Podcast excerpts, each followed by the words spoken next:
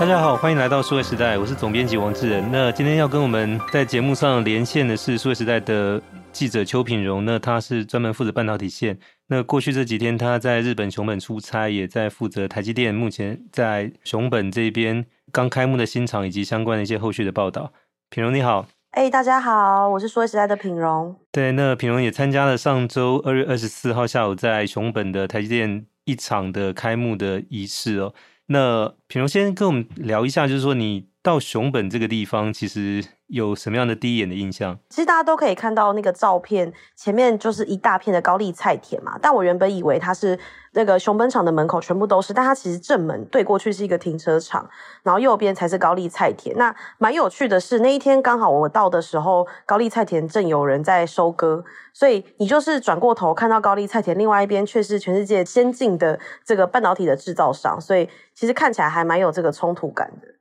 对，那那个地方其实。厂区的部分好像是说，到了熊本的火车站，其实离那边也还有一段距离哦。啊，是因为其实它真的是在比较偏远的地方。我那时候是自己过去。那我是先从熊本的市区坐 JR，坐他们的轻轨，然后之后再换 JR 线。那 JR 下来的时候，其实熊本那个菊阳町那边的唯一一个车站叫做原水。那我从原水 下来的时候，第一印象就是觉得自己非常像到华东地区，就是放眼望去呢，不是农田，那就是很矮的房子，你几乎很难看到一些，比如说 Seven Eleven 这一类的的商店。那车站对面就只有一个小的杂货店。不过我有看到一个东西，是对面其实刚好在动工。的是摩斯汉堡的店，那我想，既然像摩斯汉堡这样的连锁店会进驻，就代表说他们其实也看好那边未来可能会有一定的人潮。只是说现在看起来那个车站真的是非常的，还算非常的简陋。那从远水到台积电，如果你用走路的，大概还要再个四十分钟，所以就知道说它其实真的是在一个蛮偏远的地方。OK，所以它本来应该是一个感觉是背包客去自由旅行的这个地方。那应该是提供民宿、好山好水，但这个地方现在有了一家晶圆厂哦。那也聊一下，就是说上周六下午，就是二月二十四号下午，它的这个开幕仪式。那据说好像包含台日以及国际媒体去了将近一百家。那同时我们也看到是台积电的董事长刘德英，然后总裁魏哲嘉以及创办人张忠谋，其实三位都有到场去致辞，以及包含他的重要合作伙伴，像是这个 Toyota 跟 Sony 的社长也都有到场。那那个是一个什么样的场合呢？呃，基本上当天进去的时候，因为他其实没有让每一家媒体都进去，来了虽然是百位的媒体，不过他就是一家媒体开放一位入场。那是有些媒体你可以去，但他不会让你进到主会场，因为像是补习班那种同步教室，就有一些要待在那边这样子。就是有一些是在外面看荧幕就对了。对对对对对，那你可能也没办法看到会场的状况。但我还蛮幸运的是，我有被允许进去这样，所以那个时候我有进去看到整个会场的状况。那它其实就是一个像是礼堂的场地，然后其实也没有太大。那有非常多，后面当然是架满了摄影机，然后后三排全部都是记者这样子。那我有稍微看一下 NHK 啊、东洋经济，就是日本比较主流的媒体，然后主流的科技媒体，其实基本上都到场了，没有什么缺席的状况。不过当天还蛮神奇的是，呃，当然是一开始就是照顺序致辞嘛。第一个就是以台积电董事长刘德英，然后再来就是创办人张忠谋。不过接下来全部清一色都是日本的政治人物。那岸田其实当天是没有来到现场的，他就是透过影片那来跟大家打招呼之后呢，就是呃大臣啊，然后议员啊，然后熊本的知事啊，就是一个一个这样上台的致辞。对，那。那天其实我们看到，就是其实张忠谋在致辞里面也提到，他也算第二次跟日本的半导体业打交道，因为他在一九六八年的时候，其实代表德州仪器 TI 当时去谈，然后主要就是第一个拜会，他也提到就是盛田昭夫，Sony 的创办人哦。那后来德仪跟 Sony 在东京的那个呃也有一个合资厂，在东京的这个比较偏的这个郊区的地方。那第二次就是二零一九年，Sony 来找台积电谈采购晶片，后来一路谈成就是合资盖晶圆厂在现在的熊本这个地方。所以大概五十年过去，两次的合作都跟 Sony 有一些关系。那当以张忠谋的辈分来讲，其实也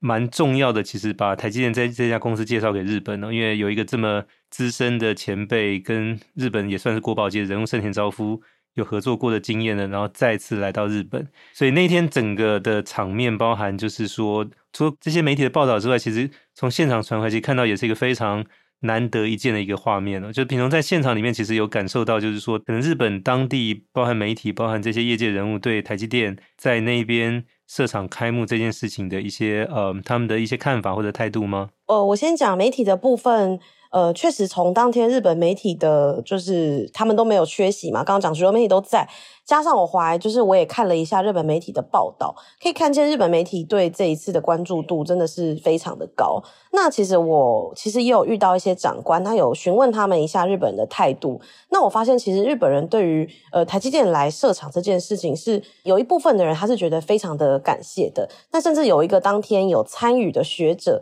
他有跟我分享说，他真的是太激动了，所以他在会后他们就是内部人士的这个聚会的时候。他有刻意走到张忠谋身边，然后跟他说：“真的非常的非常的感谢你。”那张忠谋其实没有太多的回应，可是就是可以从这一点可以看得出来说，日本人对这件事其实是非常重视。那他有分享说，因为其实日本人在半导体这件事从呃称霸到后面的就是开始没落啊，到现在其实有点像是温水煮青蛙，就是一直都好像没有一个危机意识。那一直到前几年那个地缘政治的风险开始变大之后，那日本人才开始觉得说，诶，就很有危机感。所以当台积电愿意来的时候，对他们来讲是还蛮重要的一件事情。那我也想分享一下，就是说，其实我后来也问了一下相关的人士，其实对日本来说，他们邀请台积电来设厂，跟美国之间是有一点存在的竞争关系。就是说，日本的金产省在邀请台积电来之前，其实美国已经早一步了，所以那个时候对金产省来说，他们非常的紧张，因为日本不像美国，就是说，第一个是台美有军事的这个需求或合作嘛，但日本跟台湾其实没有这样子的连接。那再来就是说，虽然日本有很强的科研实力，可是对呃台湾来说，对台积电来说，它只要去那边设研发中心，那再把技术带回来台湾用，它其实并不一定需要在那边做生产。那另外有些人会觉得说啊，日本还有索尼啊，有客户啊，可事实上索尼那个时候占台积电的这个营业额大概百分之五左右，比起美国有 Google 啊、Amazon 啊、诶 Azure 微软啊这些大公司来说，其实日本相对并不是这么重要的客户。但最后呢，就是台积电还是答应来设厂，但中间，呃，我自己的推断是有一些政治的因素，但是是否有交换一些条件，这个还不太确定。那另外一个大家都觉得比较有可能他会愿意来的原因，应该也是日本政府真的给了很大笔的补助。那相对于美国跟比如说欧洲其他国家，这笔补助不仅来得很大，然后又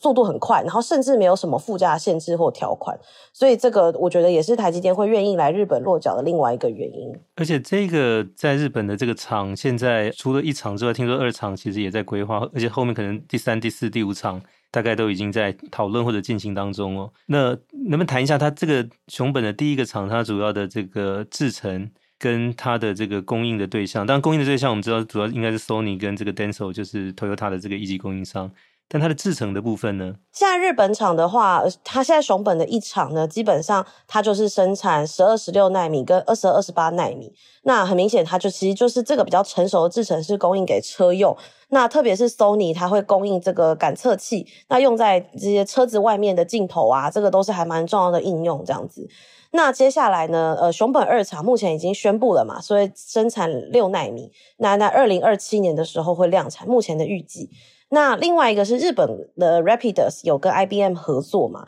那他们也是希望在二零二七年的时候可以生产两纳米。等于到二零二七年，日本已经有从二八、二二，然后十六、十二，然后六奈米、两奈米。假设状况都很顺利的话，它其实就有这些制程。这个就对日本来说，他们就会觉得比较安全感，就是说这些东西都在我们国内生产这样子。那主要是因为说，呃，因为日本过去他们在呃生产半导体的时候呢，比较没有逻辑这一块。就是你去看日本，他们比如说 MCU 啊，然后功率半导体啊，基本上他们其实都有。那他们没有的，其实就是逻辑跟 DRAM，所以 DRAM 他们就找了美光来做生产嘛。那逻辑基本上这边就是靠台积电。那这样的话，他们国内其实半导体各个种类的半导体它都有了。那对日本来说，在像现在的这个地缘政治风险不稳定的状况下，它其实会比较有安全感。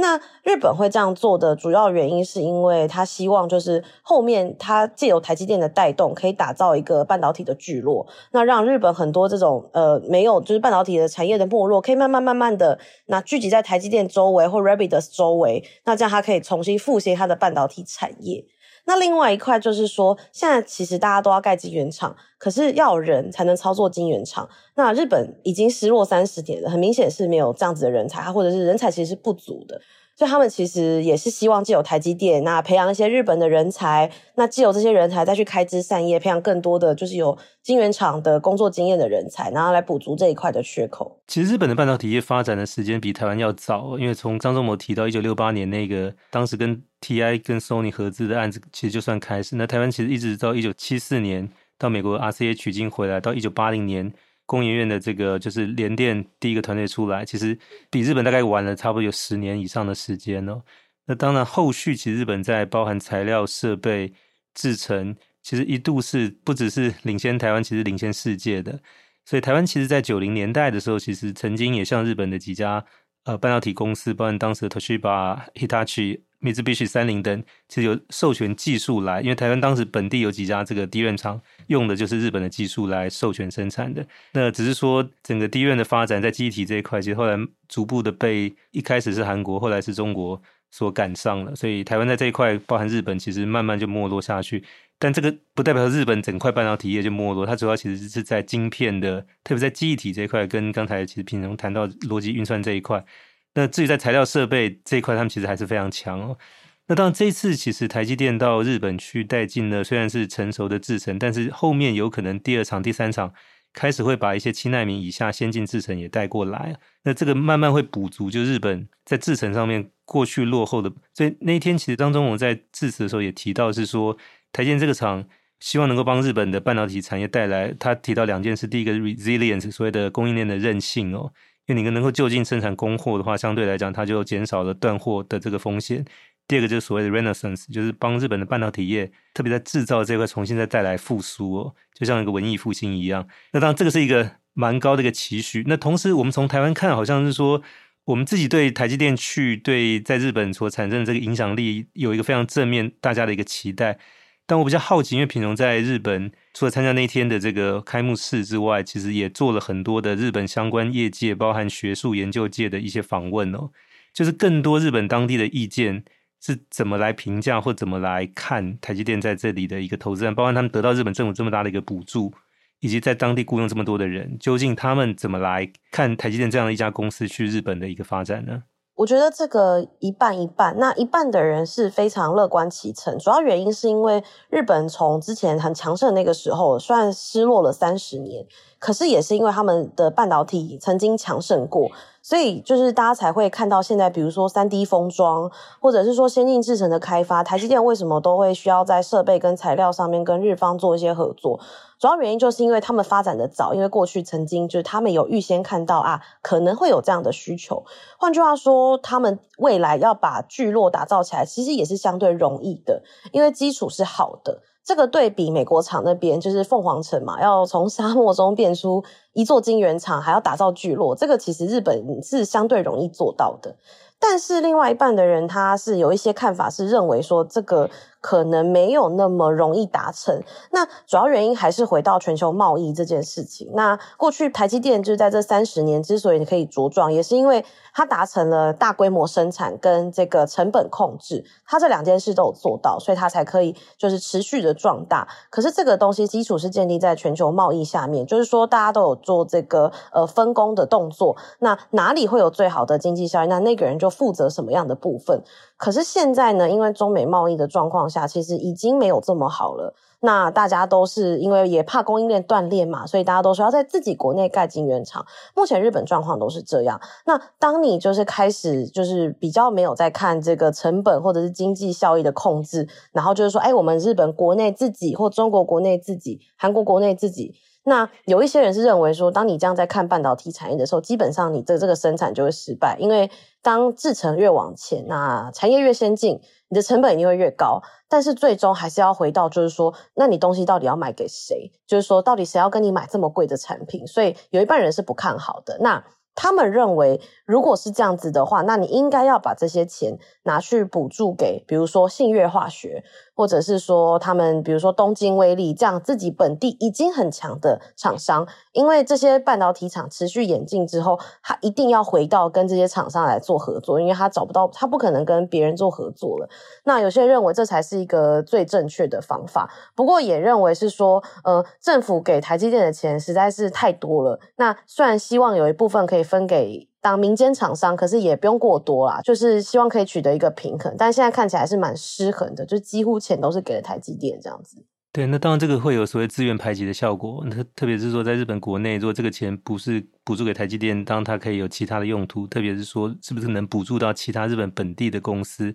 不管中小企业或者其他大型的公司，其实他们在做下一个世代的先进技术的研发，也都需要有投入的。那这个当然就是比较不同的声音，是我们在台湾比较难理解。这个一定到日本当地去才会。那当然就是日本政府去做这样的一个决定。也会希望说看的是比较长远，就是说能够把一个有先进制程的公司吸引到日本来投资，能够跟他过去的上下游可以去串接，达到一个更好的一个综效，能够对他的下一世代的这个发展能够带来更大的帮助。最后，你要请教品荣说。那会以熊本为中心发展起来吗？还是说熊本只是其中第一站，其他在日本还有不同的这些地区也会跟着后面一起在半导体产业这一块的发展而新带动起来？如果以日本来讲的话，熊本是一块嘛，那他们其实东京也是一个据点。然后再来北海道 Rapid 那边是一个据点，所以他们都是讲说列岛的半导体复兴，就是说日本从北到南都有半导体厂，那以这些点往外做扩散这样子。那